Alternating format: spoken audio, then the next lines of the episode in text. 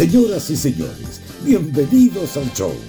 Ignacio Liga y Sebastián Esnaola se pasan de la radio al podcast para conversar de la vida misma sin apuro ni horarios. Aquí comienza.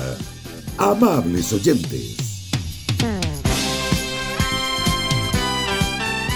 Ignacio, estoy impactado con todo lo que ha pasado con nuestro invitado de, de- esta semana en Gente Despierta. Dejó la grande este muchachito. ¿ah? Yo jamás pensé que íbamos a destapar una olla de estas características. Si usted no sabe lo que le estamos hablando, señora, señor que sintoniza este podcast, con mi compañero Sebastián Naola, acá Nacho Lira le saluda. Además de tener este lindo boliche en formato audio, tenemos un web show. Eh, se nos ocurrió, no sé por qué, que podíamos vernos decentes en cámara. Y estamos de lunes a viernes a las 9 de la mañana por YouTube. Y hasta acá ha estado bonito. Hasta acá. ¿O no? ¿Qué opináis? Hasta, hasta ahora ya se pudrió todo después de esto. Porque Sí. ahora, además, además, el programa se hizo muy conocido y ha tenido un récord de visitas en la última hora que nos tiene eh, un poco abrumados, Ignacio. Sali- salimos en el diario, me, llamó, me llamaron parientes ahora, me llamó parentela. No, gente, que no, gente que no he visto en años para decirme, uy, te, te, te, te viene YouTube. ¿Se ha fijado que la- la- hay, hay- hay como una parentela como que, como que todas las aplicaciones les cambia el nombre? Eh, uy, te, te viene, te viene YouTube. No, a mí me gusta este. Oye, te- me gusta con, con- con- con, eh, amables oyentes del podcast. Me encanta cuando me dicen, ¡Ay, qué bueno es tu programa en el Spotty! ¡El Ah, Spotty! tal- me tal- gusta el sí. Spotty. Sí, hoy te, te, te bajé, eh, me metí otro día en esto de los podcasts. Hoy está, estamos en, en- en en las postcards. Así que. Pero la podcast- no, pero el Spotty hasta el momento para mí. eh, pero sí, YouTube, YouTube, YouTube, hay harta. YouTube es como Yosimar Yotun, como el futbolista peruano. Sí. No, pero, pero de todos modos, ¿eso de qué habla? De, de que la rompimos. Conseguimos, como el niño poeta, la fama máxima. Bueno, pero no hablemos de nosotros, Ignacio, No, porque vamos a ser no. tan egocéntricos. Solamente agradecer y esperar que se sigan sumando, se sigan suscribiendo. Pero hablemos de Baltasar un poquitito, de el objeto que ha sido el tema de conversación en las últimas horas. Sí, porque mire, ya usted ya vio el video, ya supo del cabro que anda buscando polola con ecuaciones diferenciales y con factoriales y con fórmulas y con integrales y con acertijos. Usted ya supo de ese niño que puso la hoja en el papel, que encontró que era buena idea y que se le hizo famoso, salió hasta en el diario. O sea, publicó este aviso para el, para el que esté en Júpiter, o, o a lo mejor algún amigo que nos está escuchando en el extranjero, eh, publicó una- un, un papel, un, un aviso, así como se perdió perro, pero no, no era se perdió perro, sino que era se busca polola inteligente. Y ahí en ese adjetivo de la inteligencia es donde le han caído las críticas a él, porque, ah, que, que- que somos tontas, en fin, han saltado como harto, Claro. harto de eso. Y puso, eh, para, para que la gente detectara su número de teléfono, cada número le puso una fórmula matemática que uno tenía que resolver para tener el número y poder llamarlo. Nos dijo que habían- lo habían llamado como 700 personas, que algunas le habían pedido por oleo, en fin. Eh, hartas cosas, una conversación que la pueden encontrar en nuestro canal de YouTube. Sí, si es que todavía no nos han bajado por eh, incitación al odio. No, sí está ahí, está ahí, lo puede Ahí. revisar y toda la cuestión. Oye, eh, entonces, cla- claro, eh, el, el método era muy cuestionado. La, la figura, ¿no? El titular, tú lo dijiste, se busca por obra inteligente, porque ¿qué es ser inteligente? Amiga y amigo de este programa. ¿Es saber ecuaciones y sacar cálculos así? Porque no necesariamente, no, digo, ahí hay un tipo de inteligencia, evidentemente, pero, pero no es como que esa es la característica. Yo, yo con la calculadora sé escribir el bebé y sabía escribir el, Eliseo. el- pues te sabía el cuento, yo el otro día quería hacerle a mi hijo ese cuento completo de no, los 365 días, no sé qué, y dio bebé, y no me resultó, me salió 4, 6, 8, 1, hice el loco. No, claro. ¿Tú no te acuerdas de Eh, la historia? ¿Cómo era la historia completa? Para que diera Eh, bebé. Para que dijera eh, el bebé, no, no. Porque no era una fórmula, po. era como 365 días del año más, no sé qué, y, y viajaron 40 personas, tú ibas haciéndole el cálculo y le ponías dos puntos y te da eh, 38, 38, que si tú lo dabas vuelta a la calculadora se leía bebé. Sí, me acuerdo perfecto que uno se daba una vuelta larga para llegar a eso. Entonces, si alguno o alguna tiene buena memoria, por favor que nos cuente, ¿no? Eh, que, que nos vaya eh, mandando ahí en, lo- en- en los comentarios eh, cómo se hacía exactamente el cálculo, porque quiero aprenderme ese, quiero aprenderme cómo se hacía el de Eliseo. Y como bien dice nuestro Feluca, que nos manda mensajes vía, vía telepatía, había uno para que se te saliera como gol. Pero con harta voz así, gol. No, yo solamente me acuerdo del bebé, del del gol me acordaría. Sí. Y los gringos tenían uno más ñoño todavía, que, que es para que diga boobs, que Mm. en inglés es pechuga. Pues entonces me lo imagino, digo, cacha, cacha lo que hice. Bueno, eso es un poco el cargo que le hacen al, al- al amigo Baltasar, porque es un poco nerd y un poco ñoño, pues, ¿no? Sí, pero a ver, ser ñoño, eh, digamos, el que tire la, la primera piedra. Yo andaba con una polera de Star Wars el día que grabamos eso y viera, fan- hasta a mí me llegó. Pero el que usa de Star Wars es medio ñoño. Eso, ¿qué es ser ñoño? Ya, Mm. abramos este tema. ¿Qué es ser ñoño? Guatones pálidos con putines. ¿Sí? Si usted es gordo, no, le, no ve mucho el sol y está en el computador, eh, eh, eh, porque también puede ser controlador de tráfico aéreo. Puede ser, Pero es que no el sé. controlador de tráfico aéreo yo creo que es con Putin. Ya, pero ser ñoño es con Putin. ¿O no? Yo creo que hay una relación directa, fíjate. Directa, directa. Sí, ah. pero que, ¿sabéis qué? El, este- eh, el estereotipo es interesante porque eso también tiene que ver con las películas. Las películas nos han reforzado el rol del nerd como han reforzado el rol del, no sé, el futbolista, esa típica película gringa de secundaria, el campeón del equipo de fútbol y la porrista y el, y el nerd, y se veían todos iguales. Pero la gente no es como los Ese- estereotipos es, de las es- es bien, películas. es bien gracioso eso del estereotipo de las películas gringas, porque además es siempre el mismo. La película es siempre igual, weón. Es increíble. Y a los gringos les siguen cantando la misma película. Sí, sí, la cago. Es como que vemos distintas versiones todos los años, ah, cambian algunas cosas, pero, pero vais viendo finalmente al mismo tipo. Igual en algún momento, y eso quería decir, se- el paradigma se rompe un poco, se cambia un poquito, porque, porque mm, el, el ñoño de hoy no es exactamente igual que el ñoño de antes. po. Por ejemplo, si hoy día tú dices ñoño es con Putin, estás jodido. Porque todos los niños de un curso están en el computador, todos. Sí. Y todos sí. los niños de un curso eh, usan, usan tecnología y se comunican con el teléfono, entonces están todos conectados. Antiguamente Ya, que- ñoño era el, como el que se conectaba ahí. Sí, pero una cosa, una cosa es ser con Putin, o sea, una cosa es usar el computador y otra es ser con Putin, porque se desbloquea la no sé qué y el que se mete a la, a la- Deep Blue Internet y todas esas cosas. pues. O sea, Deep Blue. que- que- algo le puse de más. Sí, no, Deep- pero la. No, pues, Pero ¿cómo, Deep, Blue, ¿cómo se llama? Deep Blue era la, la- la computadora esa que, que ganaba ajedrez, ¿no? Oye, la, referencia, ¿Pero ¿ves? cómo se llama la, pero cómo se llama la Internet profunda? La Deep Web. la Deep Blue. Qué bueno, porque esto me saca del cajón de ñoño de inmediato. No, te, tengo no pero, pero te vaya uno peor. Te, vaya a la, a la- te vas a la, a la vejestud de una. No importa, me quedo tranquilo en la vejestud. Prefiero, Sí, sí. prefiero ser viejo, prefiero ser calvo, prefiero ser, a, a- ser, a ser con Putin. a ser ñoño. Tú te tienes ese odio por los ñoños como Mero Simpson, No. que odiaba a los nerds, ¿o no? No tengo odio por los ñoños, tengo muy buenos amigos ñoños. Ese como, cae- no, me, no me, me, me, me- los homosexuales no tengo ningún problema con ellos. Tengo muchos amigos homosexuales, me salió igual. Es- Esa es la pe- sí, es la peor cosa. ¿eh? Cuando la gente cuando la gente quiere decir que no discrimina y dice eso. No, pero bueno, tengo mucho amigo gay, tengo cualquier amigo gay. Ahora, de lejitos sí, ¿ah? que hagan sus cosas por allá. No, no, no, aquí no, allá, allá que hagan sus cosas. Puta esa gente, weón. Dios mío. Tengo muchos Estamos- amigos homosexuales, así que a mí no me digáis. Yo los entiendo y los conozco perfecto porque tengo muchos amigos homosexuales. No, estamos cayendo en un pozo de la discriminación. Bueno, Oh, bueno, ¿vamos a seguir hablando de ñoños o vamos a hablar de pololas?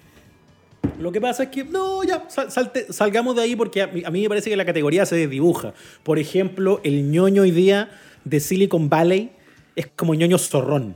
Sí, porque po. es el tipo que eh, eh, finalmente la venganza de los nerds de las películas de los 80 se hizo realidad, po, porque los tipos con más plata hoy día son los ñoños. Po. Pero es que igual cierto zorrón también se metió en esa. po.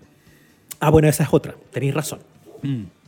Sí, ahí también hay harto zorrón que que con habilidades para el tema de la computación que igual, igual tiene, igual sale, igual no está, no, no tiene la palidez del, del ñoño real ñoño. Sí. No tiene esa palidez, tiene bronceado porque sale a la calle y se relaciona con la gente. Eh, y tiene más o menos facha. Y en Silicon Valley convengamos que los tipos andan en autos muy finos y todas las cosas, y, y- y les- porque les va súper bien, ganan mucha plata. Eh, y yo creo que también ahí el zorrón ocupó una, una ventanita también del espacio que, y que el ñoño dijo, bueno, ya, total, salgo igual con mi amigo zorrón y, y- y lo paso Sí. bien con él. Ahora, yo encuentro que ser ñoño, para mí dejarlo en computadores sería un poco mezquina en la categoría. O sea, ñoño hoy día, o sea, ñoño en general es el que se concentraba mucho en algo. ñoño Mm. también era el que en su momento era el bueno para la lectura y se sabía todas las de Tolkien, no sé, y se había leído todo el Señor de los. Anillos. ñoño, ñoño. Ñoño. Muy ñoño. Y si, te, y si como yo te, te has visto Star Wars 90 veces y te sabes todos los diálogos, ñoño también, po. Porque poquito ñoño. te, te concentraste en algo. Ya, y aquí te mato, Seba. Y el A que ver. se sabe y el que se sabe todas las formaciones de equipos de fútbol de ahora y de Ñoño, antiguo, po. ñoño también, po. ¿no? Súper ñoño, po. Así, Si tienes que el- saberte las formaciones de ahora, pero el langucino, ese, ese en el mundo del fútbol se le conoce como el langucino, Ignacio. El que se langucino. conoce. Y en 1974, cuando el, el- el Polo Vallejos. Y, no, no, no. La- Ya. ñoño también, ñoño.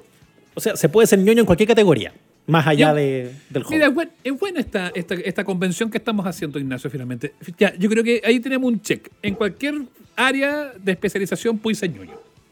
Claro. Puede ser ñoño de la música y saberte Mm. así esos datos, esos datos medio pajeros. Uy, el productor de este disco de 68 después trabajó con él. Y que claro, puede ser entretenido, pero, Ñoño. pero para alguna gente, pues, para latear en No, una fiesta con el común, no. Es que ese es el tema, porque ya, yo encuentro entretenido igual el que se sabe la historia de George Martin y todo eso. Pero cuando uno está, por ejemplo, para que lo traigamos de vuelta a la relación con, eh, con personas con las cuales tienes intenciones de emparejarte. Eh, Ya. Si tú vayas a una. Ya, imagínate que, imagínate que soy. soy eh, eh, ¿Cómo se llama nuestro amigo? Se me fue su nombre. Baltasar. Baltasar. Imagínate que soy Baltasar, pero que en vez de ser bueno para los números, soy bueno para la música. ¿Ya? Invito a la doncella, la llevo a un bonito lugar, a una comida, pensando en que se puede hacer esto, porque hoy día estamos en situación excepcional, más allá de que esta semana se supone que abren las terrazas de algunos boliches. Ya, ponte tú que la llevo a la terraza de- del, del Lomitz eh, a comerse un, un sanguchote. Claro. Y La, estoy- la abrieron recién, vamos para allá. La abrieron Gracias, recién y soy el primero en llegar. Y voy con la damisela ahí al Lomitz a comerme tontón barros luco. Y a ella te invito a, a a lo que ella quiera, con su chop. Entonces llego y me siento y me digo, oye, pero es que George Martin, entonces, por muy cool, entretenido, interesante que sea la historia, si voy a estar lateando toda la cita con que George Martin y los Beatles, y que no, y que, la, teoría conspirativa, que en realidad Paul McCartney dicen que no está vivo, pero en realidad está vivo, y que no. No, yo creo que ahí la, señorita al minuto, al minuto 8 de esa reunión dice, "Mm, uy, me, están llamando por teléfono, me tengo que ir. Mm. Pero por otro lado, a uno siempre le dicen que cuando uno busca a alguien que lo quiera, tiene que quererlo por lo que uno es. Entonces, si yo soy un ñoño asumido en un tema, ñoño en equipo, soy ñoño en equipo, formaciones de Fernández Vial, soy ñoño en disco punk de los 70, soy ñoño en películas de Al Pacino, eh, voy a tener que ocultar así como mi, No, po. mi comillas, habilidades en, en No. esta interacción. No, pero yo creo que yo creo que tenéis que romper ese, así como decía Álvaro Sangüesa, romper el celofán. Eh, Yo creo que tenéis que romper ese primer vidrio de otra forma. Porque si te reveláis así como un, un gallo demasiado obsesivo, o una galla, puede ser para los dos lados, demasiado Por supuesto. con una cosa, o demasiado latera, probablemente si todavía. Porque claro, tú dices el para el amor, pero pa- para que el, el amor se fortifique, mira, estoy hablando como que fuera terapeuta de pareja a esta altura. Oye, impresionante, Para- aquí hay que cambiar, ¿ah? hay que poner unos violines o un pianito en esta parte. Ri- Ricardo Cariaga, fuiste. Retírate de esto. Doctor Pino. Doctor Ah, no, no, ese- Pino. Ya no, no, ese- está, ya no está con nosotros. No, el doctor Pino no hablaba de las emociones, el doctor Pino hablaba de las erecciones. Pero es bueno, verdad. igual. Sí, no es lo mismo. No, lo que yo quiero decir que para, para que para que llegue el momento en que la relación uno perdona más o menos que la persona sea media latera, media ñoña, media fome, que no le guste bailar apretado, que no le guste, no sé, tiene que pasar un tiempo de consolidación, pues, porque si no es difícil que se constituya como una pareja real y formal, pues, Ignacio. Es cierto, es cierto. Ahora, Mm. yo, mientras más eh, avanzo, mientras más conozco a la gente, más quiero a mi perro, quería decir. No, pero mientras más conozco a la gente, pienso que al final todos, todos tenemos un costado ñoño. Nadie es tan zorrón como el de la película y nadie es tan nerd como el de. Son como habilidades medias complementarias. Por ejemplo, yo, yo me reconozco ñoño en muchas cosas. Pero a mí me gusta bailar, por ejemplo. Me gusta Ya. harto el hueveo. Y yo bailo y saco a bailar. Y, y Claro. entonces. Claro, y la, y, la, y la caricatura dice que el ñoño no baila. Claro, y por ejemplo, hay mucho ñoño que eh, si uno se ciña al estereotipo, incluso lo dijo Baltasar en la entrevista que teníamos con él ayer, decía, yo tengo algunas cosas, me gusta jugar este cubo Rubik, que mostraba una cosa que era bien ñoña, pero también dijo, bien ñoño, pero también dijo que era cero Mateo, ¿te acordás que dijo que, que no estudiaba casi nada? Y, y también hay una cosa ahí, porque el Mateo como el estudioso, el nerd, como que, como que no tiene vida social y solo estudia, también es un estereotipo que, que hoy día está fallando. Hay, hay clichés que se te caen. Sí, pero igual, pero igual habla de que el gallo, el gallo va, un, va un paso más adelante, o sea que tiene lucidez como para poder ser un flojo, básicamente, y poder y que termine yendo igual en los estudios. Eso también es un componente medio ñoñitz. Sí, sí, pues como que en el fondo, claro, podéis incluso solventar no pescar mucho y termináis salvando así, pero Ahora, al final ahora esta, esta, esta que hizo, esta que hizo el- el- el joven Baltasar, fue porque to- todo el mundo, a mí me dio mucha risa la- la- la- las reacciones que ha tenido esta conversación que tuvimos con él en Gente Despierta, porque hay gente que decía, oh, estaba tan enojado con él y ahora no estoy, ahora me cae bien. ¿La habrá hecho bien o no la habrá hecho bien este joven? Digo, ¿con todo? O sea, con la petición De- y con luego con exponerse, con dar entrevistas. Con... De, de todo, de toda esta situación que lo termina, que lo termina como, como envolviendo. Porque esto, al final de cuentas, de cuentas, de otra manera me trae el recuerdo como de ese gallo que quería encontrar a la niña del metro que iba con el libro en la mano, ¿te acordáis? Que también fue, fue portada en las últimas noticias, que de hecho hay, hay historias que se han, y que entiendo que se casaron, ¿ah? que, fue, que fue así, o sea, que hubo, eh, que hubo final, final feliz en esa historia, la Sí. historia de la colorina, como me apunta bien Feluca. Buscaba la colorina y la encontró. Esa es una bonita historia. Yo creo que igual este gallo, más allá de si está enfocado o no, probablemente termine pillando a alguien. O sea, si algo nos ha enseñado la vida es que de verdad que para cada roto hay un descosido. ¿Es así la- el, el, el refrán o lo dije mal? Está perfecto, Ignacio, está perfecto. No, eh, no es como cada perro tiene su hueso, no. No, es como el que decíamos hoy día en la mañana, que era lo que dijimos que no era. Te- se lo lleva, pero lo aporrea. Ah, ya. Ah, No, el agosto se lo lleva, pero septiembre se lo aporrea. Bueno, sí, prefiero decirlo de otra manera. Ya, a nadie le falta Dios. Esa es la cuestión. O sea, este cabro que igual es chico, tiene 19 y en la conversa nos dijo que no había pololeado mucho, va a pillar una cabra ahí parecido. Una que incluso se puede asaltar esta, esta cosa media, media arrogantona, media, media brutengue en decir quiero una polola inteligente, porque probablemente sea más un pecado de juventud que de actitud.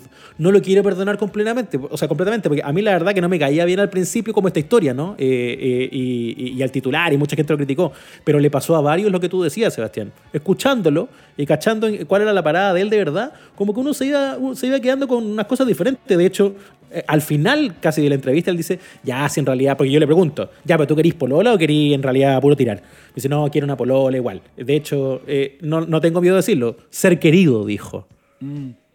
Es heavy Ay. eso, ¿eh? Heavy.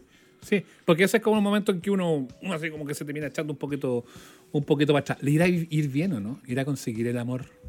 Ojalá le vaya bien, pero ¿sabéis qué? Ojalá se encuentre una mujer inteligente sin duda, pero inteligente desde todos los aspectos, inteligente emocionalmente, que agarre a este cabro con escasa experiencia en la lidia amorosa y, y lo tira al suelo y le diga, mira huevón, tú, tú no me vas a tomar a mí un test para saber si soy buena o mala persona, Eh, porque así no se mide nada.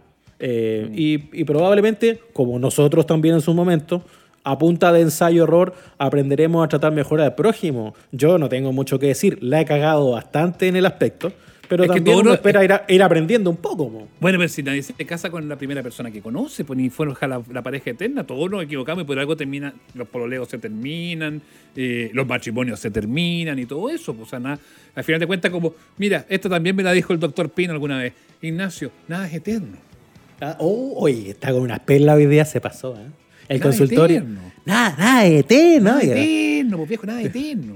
Sígame para más lugares comunes en amables oyentes. No, Pero- pues es un análisis muy, pero ¿por qué me lo trata de lugar común, Ignacio? Sí, finalmente es el más común de todos los sentidos. No, ya, ¿sabe qué? Eh, ya, vamos, a- a- vamos, vamos aquí a, concluir con alguna cosa positiva finalmente todo esto. Yo espero que le vaya bien al amigo, de verdad. Yo también. Yo también espero Eh, que le vaya bien. Sí, que, Que sea constructivo, que forje una familia. Ahora, habitualmente estos ñoños, perdón, Baltasar. te- no, pero espera, pues, espera, se voy a decir algo. Es- estos conocen a una chiquilla y se quieren casar al tiro después, pues. Es que si encuentra una que de verdad le siga un poco el juego, claro, pues le va a volar la cabeza. Mm. Igual no te pasó a ti, porque además este cabro, si tiene 19, está justo en esa etapa cuando uno sale del colegio y tu círculo es más bien el círculo en el que te pusieron, no podías elegirlo, son los cabros con los que creciste.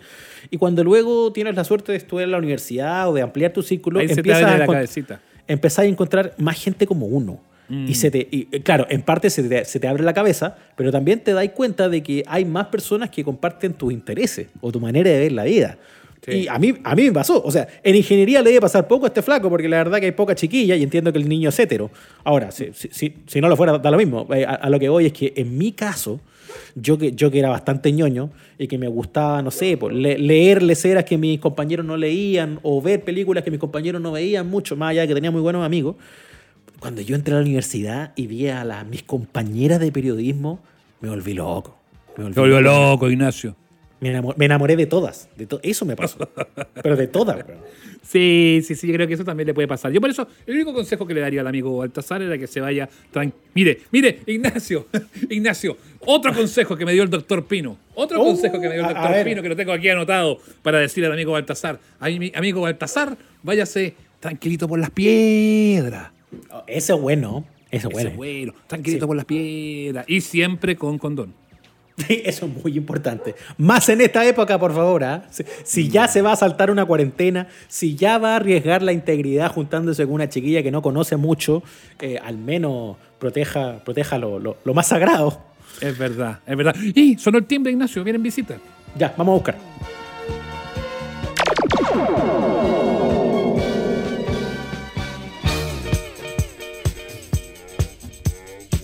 Bueno, amables oyentes, eh, siempre tenemos eh, invitados que son siempre eh, interesantes, potentes, power, pero hoy día tenemos además la suerte de tener a un, a un invitado que particularmente con Ignacio admiramos y que lo hemos hablado mucho y que teníamos muchas ganas desde hace tiempo de poder tenerlo acá con nosotros, poder conversar en el fondo de todo lo que lo que está pasando, pero no tanto meternos en la actualidad, porque usted lo ve todos los días en la actualidad, sino que salirnos un poquitito, hablar un poquito más de industria, hablar un poquitito más de, distintos temas, de, las repercusiones que tienen las cosas que él dice, hace, escribe, cuenta. Em, lo pueden ver eh, en CNN, en Chilevisión, eh, habitualmente, lo pueden leer en el diario La Tercera, sobre todo los días domingos, con sus columnas que siempre dejan la grande. Daniel Matamala está con nosotros. Daniel, gracias por acompañarnos acá en, eh, en Amables Oyentes, por darte este ratito para que, para que conversemos. Muchas gracias por la invitación, gracias por la presentación. Cuando empezaste a decir, siempre tenemos invitados interesantes, Power, pensé que iba a decir, bueno, menos hoy día, que es lo que tenemos pero... hoy día no, encontramos a nadie, así que es lo que hay. Daniel Matamala. Claro, pero hicimos la excepción, así que estamos con Daniel Matamala. Excepto en el día Pero, Qué cosa terrible, sí. Ahora, un millón de gracias. Ahora, no creo que vaya a ser tan comentada la entrevista como la, la del muchacho del, del, aviso de la polola en Ñuñoa, ¿no? Oye, pero estábamos, estábamos hablando, de hecho, en el primer bloque de eso antes de que tú, de que tú llegaras. Eh, y es bien, es bien increíble finalmente como una situación tan requete contra anecdótica termina siendo pauta, y es cierto que obviamente hoy por hoy está el paro de los camioneros, está la discusión del salario mínimo, está todo lo que rodea la pandemia, en fin, hay mil cosas, pero de repente una cosa que es una anécdota termina creciendo, creciendo, creciendo y termina siendo súper tema. Es que yo creo que por lo mismo, como todas las noticias son tan tremendas, tan dramáticas, también uno necesita como de repente una noticia que sea un poco distinta. Y sabéis que además que llamó mucho la atención porque, claro, se, viralizó este, este aviso y todo el mundo se hizo una imagen de este tipo como el tipo más soberbio y ególatra y espantoso del mundo. Eh, y al final la entrevista como que resultó ser bastante más humano de lo que uno se lo hubiera imaginado. Entonces, como que la gente se, se, sorprendió positivamente también, como que mucha gente dijo, ah, pucha, no era tan, no era tan el monstruo que además en las redes inmediatamente tendemos, y eso lo tienen las redes, ¿no? Sobre todo Twitter, que al tiro uno tiende a sacar la peor foto posible y el peor ángulo posible de cada cosa que se diga. Entonces uno siempre se la toma de la peor manera. Entonces cuando te sorprende que algo no es tan malo como esperabas, igual es una, es una novedad interesante. Terminó siendo un cabro chico haciendo cosas de cabro chico, mucho más que eso. Claro, claro, una cosa súper adolescente al final, pues no, no era una cosa como, como que realmente tuviera como toda la connotación que uno en el primer momento decía, como, que era como para, incluso para escandalizarse un poco. Y como estamos buenos para escandalizarnos también en estos tiempos, de repente es bueno bajar un poquito las revoluciones y ver que, bueno, no son tan graves las cosas tampoco todo es menos, todo es menos cuando lo sacáis de esa, de esa, de esa burbuja, ¿no? Sí, al final terminé hasta empatizando, como que yo quiero que encuentre polola, así, y que la polola lo pesque y lo rete, así como, ya, pues déjate huevear, así como, como cuando uno tiene una buena mujer al lado que, que, te aterriza, no sé. Claro, y es verdad, como que eh, esas burbujas de las redes provocan eso, ¿no? Como que todo se lee de la peor manera imaginable, de, de, las múltiples interpretaciones siempre es como la peor, la más, la más conspiranoide, qué sé yo, la que, la que saca lo peor de los individuos, y la realidad no es así, pues la realidad al final es mucho más, somos más, más torpes muchas veces que malos, ¿no? Hay más, hay más torpeza, hay más, hay más errores que tanta maldad como muchas veces se tiende a pensar en las redes. Entonces, nada, pues fue, fue, una historia creo bien, bien entretenida y, fue bueno darle como ese giro, ¿no? Oye, me hace pensar en el tweet que pusiste después de la emisión de Tolerancia Cero con Daniel Jaude que estuvo muy bueno. Había una, una captura con cuatro fotitos de gente. ¿Cómo era? Había uno que decía, se nota cómo Matamala ama a y el comunismo. Y al lado era otra que era como, pero miren cómo le brillan los ojos de odio hacia Hadwe.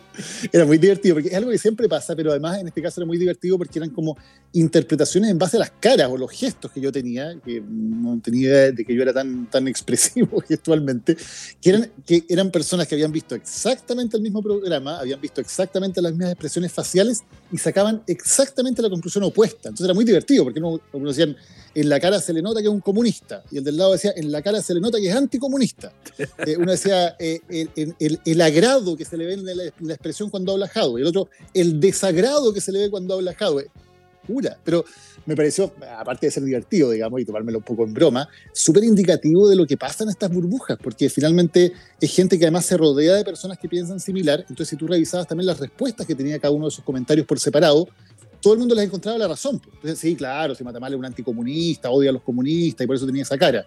Y al que ponía lo opuesto le decían, sí, pues si Matamala todos saben que es comunista, qué sé yo, y se come las guaguas y por eso tenía esa cara. Entonces se van reforzando, porque tú ves algo, lo interpretas de una manera, de acuerdo a tu propia percepción, la gente de tu burbuja refuerza eso, o sea, te premia por, eh, eh, por, por, tener esa, esa preconcepción, y entonces te vas metiendo en, una, en, en un continuo en el cual no te das cuenta de que a lo mejor malinterpretaste o que a lo mejor tus propias percepciones las pusiste en la cara o en las expresiones o en las acciones de, eh, de los otros. Entonces es bien loco, la verdad, el, fenómeno cuando uno lo piensa un poco. Oye, ¿y, dónde se, sitúa Matamala dentro de todo esto? No, es que queremos que nos diga, sí, yo apoyo esto y voto tal cosa si quiere hacerlo bien, pero no. Pero, pero en esta, en esta eh, gran subjetividad que se produce todo el mundo, ¿a dónde, a dónde se instala Daniel Matamala? ¿Para, para hablarnos, para escribir columnas, para hacer entrevistas, para conducir informativos? ¿A, dónde, ¿A dónde se posiciona finalmente Daniel Matamala? Eh, eso mismo me lo, me lo preguntó de una persona, ¿no? que a, propósito de esto que me topé en el canal y que me decía, bueno, pero a ver, pero dime que efectivamente qué cara tenías, digamos, qué estabas pensando. Y, yo creo que esa es una, una em, mala interpretación del rol que tiene uno, porque mi rol en, el, en, el, en un programa como el Tolerancia Cero, o cuando hago una entrevista, no es decir el tipo que tengo al frente me cae bien o me cae mal o me gusta o no me gusta lo que dice. Mi rol es hacer periodismo y por lo tanto yo en el momento en que estoy haciendo el programa estoy pensando cómo hago el mejor programa periodístico que puedo hacer. ¿Cuál es la mejor contrapregunta para lo que él está diciendo? Cuál es el punto débil de la argumentación, por donde yo podría buscar otra interpretación, cuál es la noticia que está dando y por lo tanto a lo mejor aquí me quedo callado porque, porque lo voy a dejar que, que arme la noticia y que, y que dé la cuña que tiene que dar, cuándo tiene que meterse mi compañero que a lo mejor no ha hablado, que también tengo que estar pendiente de eso. Uno está pendiente de hacer buen periodismo, de hacer un buen programa de televisión no está pendiente ni está pensando si este candidato me cae bien o no me cae mal, si yo votaría por él o no votaría por él. Uno se pone desde otro punto de vista, porque no está ahí como un protagonista político, está como un profesional de la información que quiere hacer su pega, la pega periodística, lo mejor posible, quiere que sea un programa de televisión lo más entretenido, atractivo e interesante posible. Entonces, e, es, es otra la mirada, no es que uno esté en un lado o el otro uno está en una posición que es totalmente distinta, porque es la posición de hacer tu pega finalmente y que tu pega salga lo mejor posible. Igual es raro ese, esa, esa, esa, porción del público que sigue haciendo como esta cosa, y yo sé que a veces te lo transmiten a ti también, como del canto a la objetividad. Es que usted se, tiene que ser objetivo y, diga las cosas como son. Y, a uno de este lado le cuesta, porque, pucha, objetividad se parece mucho a, más bien, piense como pienso yo. Eso, eso es justamente lo que quieren, no quieren ni más ni menos. Este debate es recontra viejo y, pasa en la escuela también, pasa en la academia, uno lo discute con profesores. ¿Se puede ser objetivo así como del libro de texto? Porque mucha gente lo interpreta como, como ausencia de opinión. Yo creo que no va por ahí el asunto, pero no sé cómo lo veis tú. Claro, lo que pasa es que ustedes tienen razón, finalmente la gente, y, te lo dicen muchas veces en los comentarios, ¿no? Oye, ¿qué objetivo? O, te dicen, al fin fuiste objetivo esta vez. Esta vez sí fuiste objetivo. Lo que están diciendo es, esta vez tu subjetividad coincidió con la mía. Eh, porque no es que uno sea objetivo cuando está de acuerdo con alguien y cuando está en desacuerdo deja de ser objetivo. Eso no tiene ningún sentido. Cuando la gente en general te dice fuiste objetivo, te quiere decir tu subjetividad coincide con mi subjetividad. Y por lo tanto yo la interpreto de esta manera. Eh, yo creo que la objetividad eh, no es una palabra que a mí nunca me haya gustado. Yo creo que somos sujetos eh, y como sujetos nosotros nos planteamos frente a la noticia desde un determinado punto de vista. ¿Cuál es la manera objetiva, por ejemplo, de titular la entrevista a en Tolerancia Cero? ¿Hay un titular objetivo de esa entrevista? No. 20 personas las van a ver y uno va a decir, ah, el titular es que, no sé, le tiró unos palos a la democracia cristiana. otro va a decir el titular es que quiere nacionalizar los fondos de pensiones, eh, otro va a decir no, el titular es que trató de explicar el tema de por qué no firmaron el acuerdo constitucional. ¿Alguna de esas interpretaciones de la entrevista es la objetiva? No, son todos puntos de vista perfectamente válidos, perfectamente subjetivos, porque es un sujeto el que, el que lo realiza. O sea, todavía no se ha inventado el, algoritmo eh, que sea capaz de decir esta es la manera objetiva de contar una noticia. ¿Cuál es la mm. manera objetiva de contar eh, el paro de los dueños de camiones? ¿Cuál es el titular que pones? Hay múltiples maneras de hacerlo. Yo lo que sí creo es la imparcialidad. Em, cuando uno está eh, ejerciendo el periodismo, que tiene que ver con intentar que tener una, una actitud frente a los hechos en los cuales sopeses todos los hechos. O sea, veas, a ver, están estos hechos, están estos otros que, que contradicen tal vez la tesis que yo tenía anteriormente, lo sopeso, lo pienso en consecuencia y a partir de ahí saco mis conclusiones. O sea, analizar, tratar de analizar lo más, no quiero decir objetivamente, pero sí lo más imparcialmente posible todos los hechos, todos los datos que están a disposición para a partir de ahí poder ir sacando las conclusiones. Em, y yo lo hago incluso, en, yo tengo un espacio como las columnas de opinión, que evidentemente cuando alguien de repente me dice, es que tu columna de opinión no es objetiva. O sea, imagínate, como una columna de opinión va a ser objetiva, eh, sería una contradicción con el género terrible. Y, perdona, Daniel, pero para, pero además es que ahí se conjuga lo que dice Ignacio, o sea, ay, pero es que Matamala no opina, ¿cómo que no opina? Se opina en el diario todo el tiempo, el tema es que un rol el que cumples en la tele, otro rol el que cumplías en algún minuto en la radio y otro tercer rol el, el, rol del columnista, donde ahí sí netamente está la opinión y la interpretación que tú le puedes dar a los hechos. Por supuesto, de hecho en el mismo Tolerancia Cero hay distintas secciones. Hay una sección al principio y al final del programa donde uno opina. Hay una sección de opinión propiamente tal. Y entre medio hay una conversación y después hay una entrevista.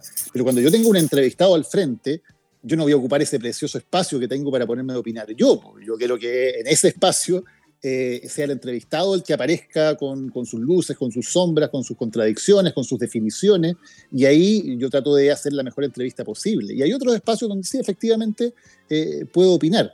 Em, y yo trato de hacer una opinión que es bastante reporteada, bastante fundada. Yo mis, mis columnas de opinión les dedico harto tiempo de trabajo, reporteo harto para que tengan mucho dato, mucha información, no sean sencillamente hoy día se me ocurrió esto, porque tampoco tengo ideas tan geniales, digamos, yo lo que puedo aportar es lo que he aprendido en base al trabajo de reporteo que hago, y creo que ahí está el valor de, mis columnas, y más que en decir, oye, tuve esta inspiración tan maravillosa, porque eh, para eso no, tan, tan, tan inspirado no soy, como para, sencillamente decir algo desde, desde lo que se me ocurrió, ¿no? Yo sé que en general te tomas la reacción de la gente, para, ocupar un término ochentero, con andina. Eh, muy ochentero. Muy ochentero. ¿ah? Siento que el más joven de la mesa sacó el peor viajazo de, de, los no, pero quiero hacerle un guiño a nuestro público boomer, ¿ah? que, que, nos, que, nos, que, nos, sigue, que está descubriendo Spotify esta semana. Quiero hacer un guiño para allá, esa gente que, tiene la, la, diferencia de estar con nosotros eh, haciendo entre, medio de sus trámites del INP. Pero lo que, lo que quería decir con eso es que esa es una elección que igual tiene un pequeño costo, porque dentro del feedback y los comentarios y todo lo que te llega no estoy pensando solo en Twitter, que es lo más obvio, pero hay muchas maneras en que la gente también te puede, te puede no sé, alcanzar o darte su opinión. Igual hay harta violencia. De repente se vuelve muy agresivo el tema y puede volverse personal. Entonces, ¿dónde tiráis la línea tú? ¿Y cómo así es como para no enganchar más de lo debido? Porque uno se puede enfermar de la cabeza con, con lo que a veces aparece.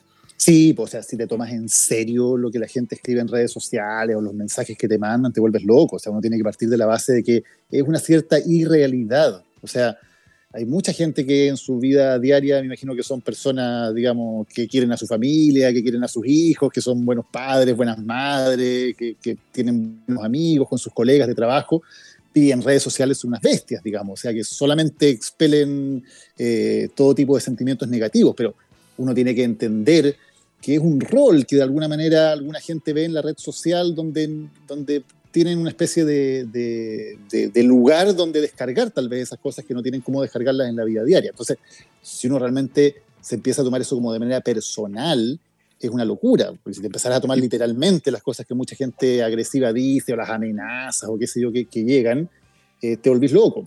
peor, si, peor si es tetera 248654.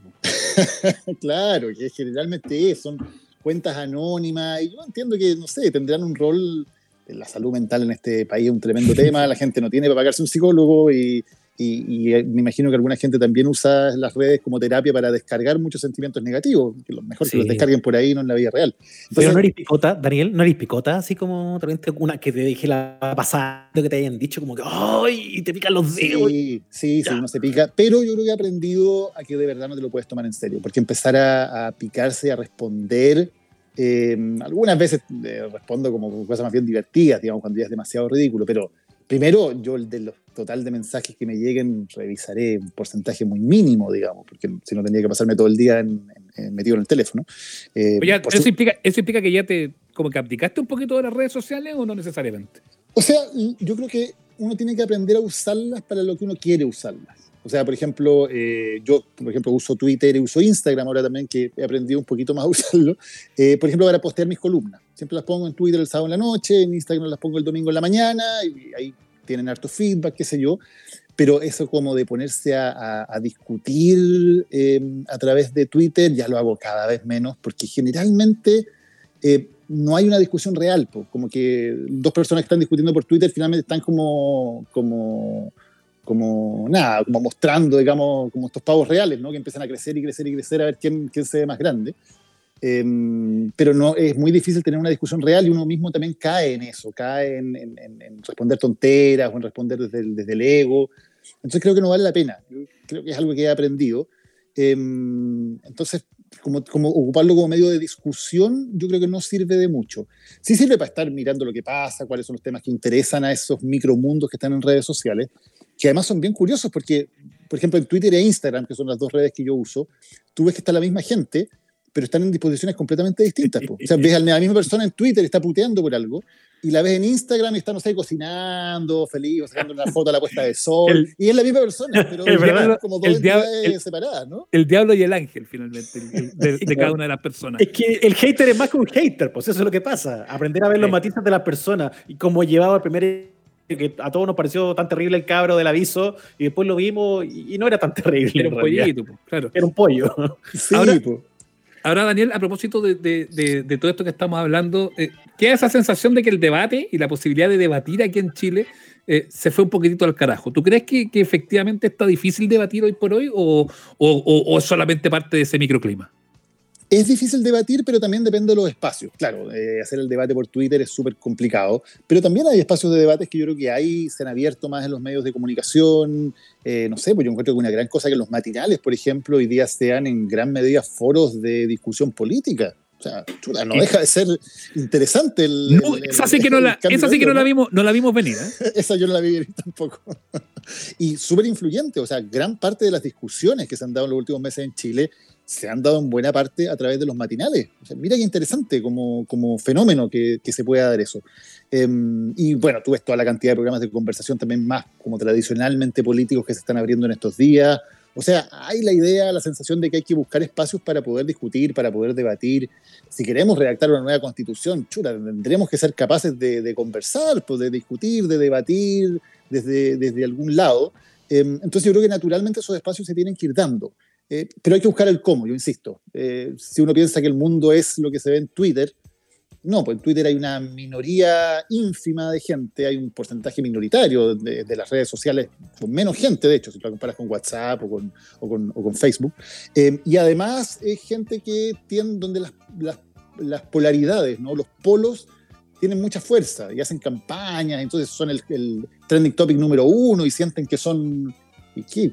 Trending topic son par de, un par de personas que se organizaron bien para tuitear en el mismo momento la misma lecera y son trending topic número uno. No significa nada en términos de lo que realmente es Chile. Claro, pero igual, igual Daniel, yo, yo, iba un poco más allá. Pienso, no sé, por lo que pasó, lo que ha pasado en estos días, no sé, por Longueira echándole la foca a Roberto San mm. en, la cooperativa porque, ah, yo no, no tengo ni una mochila vos compadre, así como desencajado y así como, como que uno, uno piensa en los políticos profesionales como Longueira, eh, que van a tener una, una, una, actitud más, más mesurada a la hora de responder algo por muy duro, doloroso, que no le guste. Eh, eh, lo mismo pasó el, fin de semana con, con Van en el programa de la red, lo mismo te ha pasado a ti en muchas entrevistas. Entonces también cuando tú ves que, que los, los, incumbentes, como siempre hablamos con Ignacio, estos incumbentes también toman una posición media Twitter, eh, ahí es donde uno dice, chuta, eh, ¿para dónde vamos a ir y a dónde vamos a llegar con esto? Mm. Sí, hay varias cosas. Yo creo que hay evidentemente un fenómeno de imitadores de Trump y de Bolsonaro. Eh, básicamente Trump y Bolsonaro tienen una estrategia que es enfrentarse a los medios de comunicación que supuestamente representan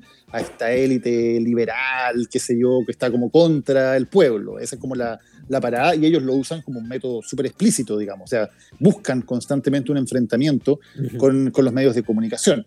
Eh, en Chile hay algunos imitadores de eso. Ahora, no sé si funcione mucho, porque decir que en Chile los medios de comunicación representan como a la élite eh, liberal, que izquierdista, no sé qué, un poquito rebuscado, un poquito tirado a las mechas.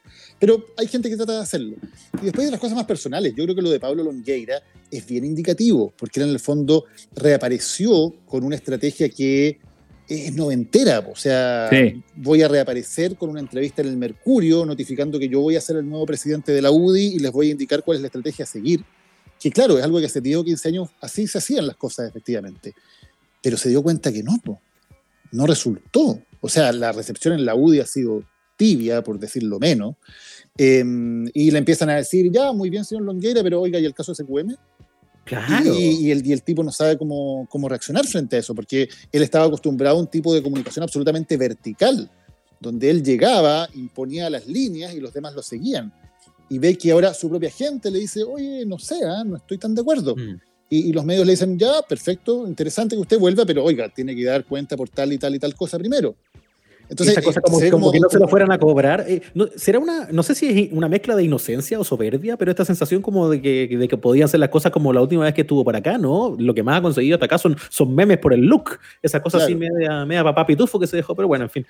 Eh, claro, pero, pero eso, yo creo que es una mirada. Longueira estaba fuera de la política hace siete años, digamos, y, da la impresión de que hubiera vuelto como el día que se fue y chuta que han cambiado las cosas, digamos, en todos lados, partiendo por su partido, que ahora es un partido diverso, mucho más horizontal, donde hay gente que piensa distinto y no, no, se van a dejar mandar porque alguien de repente volvió y les dijo, oye, esta cuestión se hace así.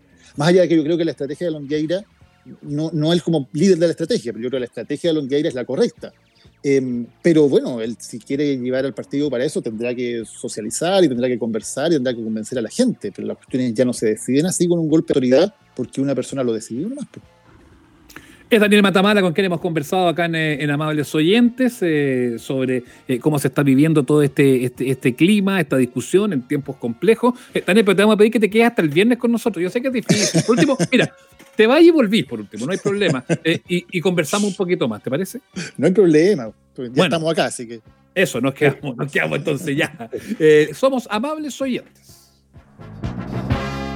Amables oyentes, un podcast de barrio tan bueno como el mejor del centro. Ya, despachado nuestra entrevista. Oye, buena conversa. Bien, bien. Bueno, ya, ya sí. profundizaremos en eso, ¿no? O, ojalá vuelva para allá, eso sí, porque no, como no lo pudimos dejar aquí porque tenía que hacer otras cosas, ojalá vuelva. No, pues usted fue y le pidió así con toda frescura que ese tres días con nosotros y tres días con Matamala salen caros. sí, es cierto. Es no cierto, tenemos. Es cierto. No, no está yendo bien en este holding, pero no tanto. Eh, así que ya, ya veremos no, si resulta. Ya no irá tan bien, ya no podremos tentar lo suficiente.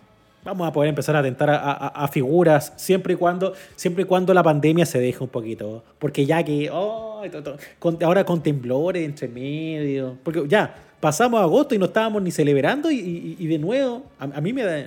Yo, yo ya no estoy para... Que, pero es que además fue divertido porque, o sea, no fue para, para, uno que está lejos acá, pero para la gente de Atacama no debe sido tan entretenido. Pero justo a las 12 de la noche, cambio de mes, septiembre, por fin septiembre, eh, la cordillera blanca, las banderas rojas, azules, el calor de la primavera, la fonda, la chichira empaná, rácata, temblor.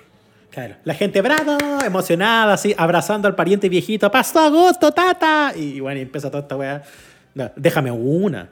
El problema es que se ha movido mucho. ¿eh? Por, por, lo menos, ojalá que entre, entre esta grabación que estamos haciendo del podcast y que cuando ustedes lo estén escuchando, eh, no venga el gran cuascazo nomás. Sí. Usted ha pasado temblores al aire y ha sido más valiente que yo incluso. Nosotros hemos pasado sí. temblores al aire juntos en la radio. No, yo, tengo, yo tengo un máster en temblores al aire porque me han pasado sí. como me han pasado varios en cooperativa y me pasó un terremoto, el terremoto del norte, lo vivimos juntos, abrazaditos en el estudio de, del antiguo universo. Yo me acuerdo de uno que yo salí cascando, pero, pero ya se había acabado el, el programa.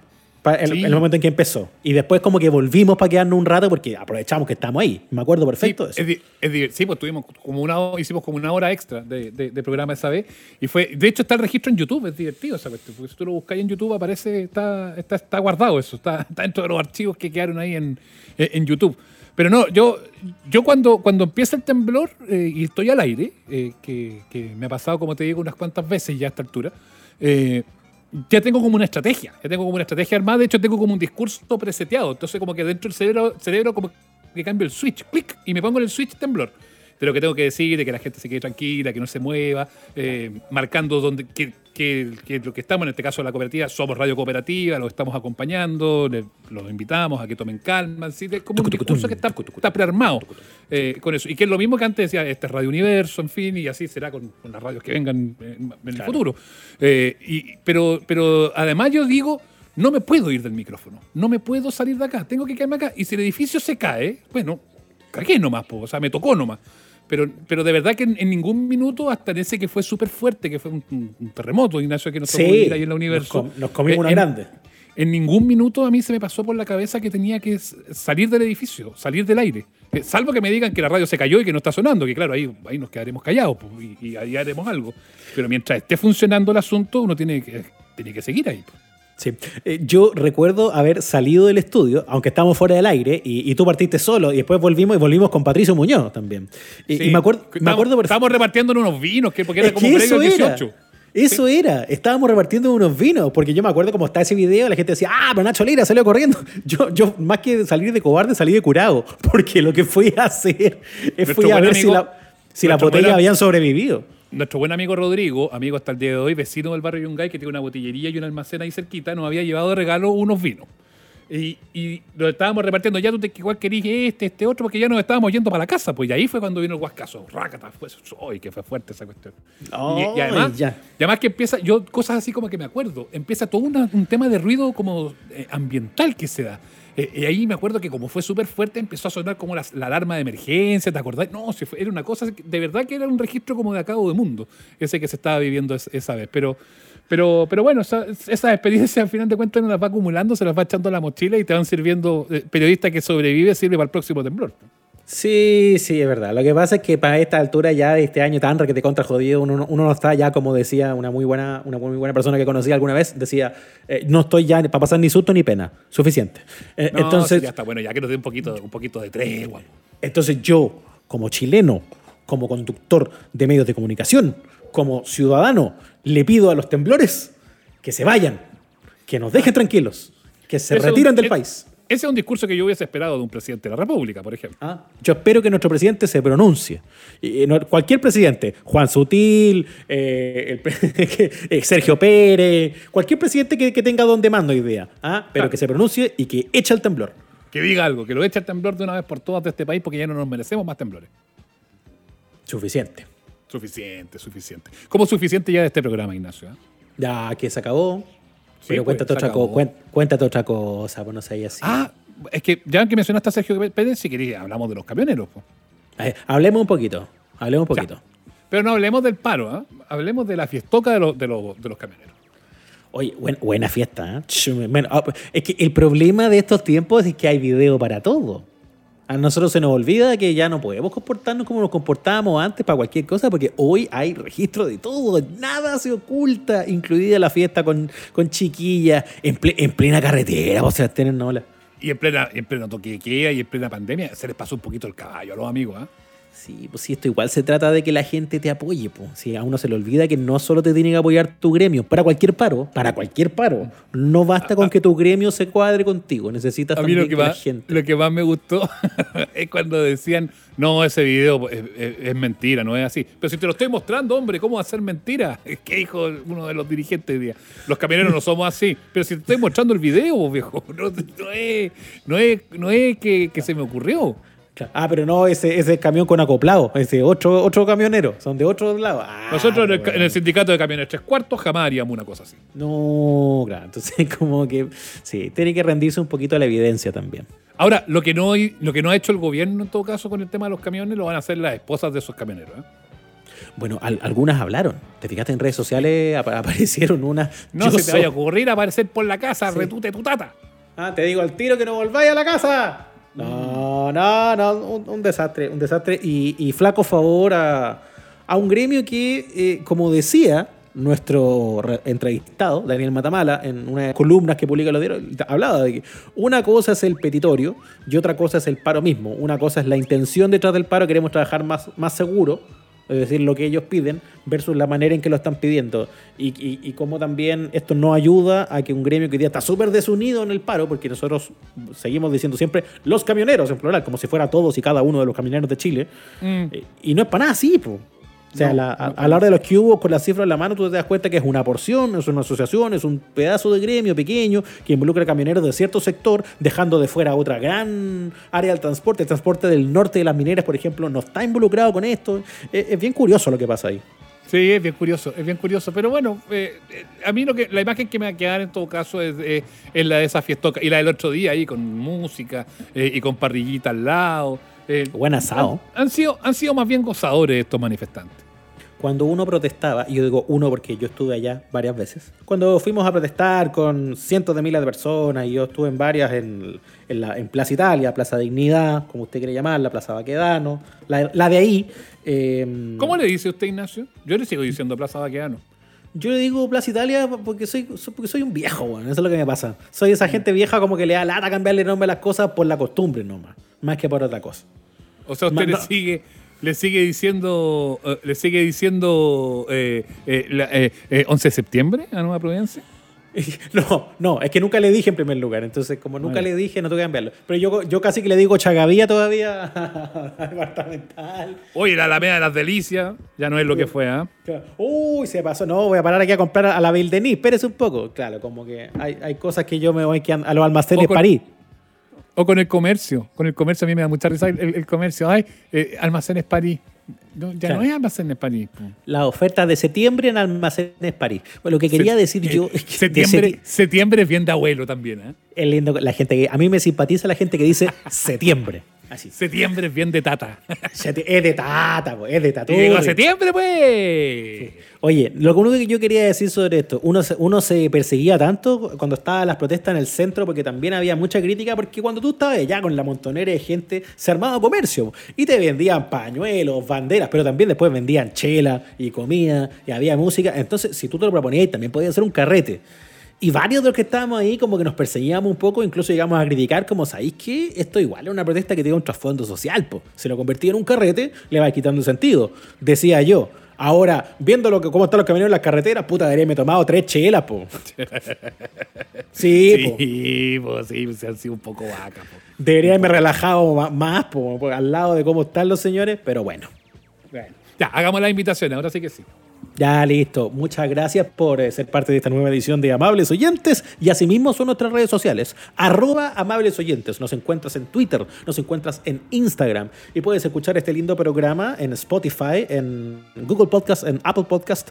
Los viernes tenemos Yapa. Se va a quedar Daniel con nosotros, Daniel Matamala, para otra ronda de preguntas. Va- Vamos a ir, vamos a ir por otro lado con Matamala. ¿eh? Vamos, Sí, po.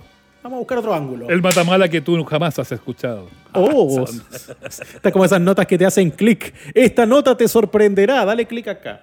Esta Y- nota nunca la has visto. Y todos los días de la semana, lunes a viernes a las 9 de la mañana, con polémica o sin polémica, hacemos Gente Despierta. Eso, un placer. Gracias. Suscríbanse a todos los canales. A todo eso que le dijo Ignacio, pónganle a todo OK y se suscriben. Ya, nos seguimos viendo, Ignacio. Hasta luego. Chao. Hasta aquí llegamos. Nos reencontramos todos los domingos en el Instagram Live y los miércoles en nuestro capítulo de estreno. Somos los amables oyentes. Suscríbete a nuestro canal en Spotify, Google Podcast, Apple Podcast y en nuestras redes sociales.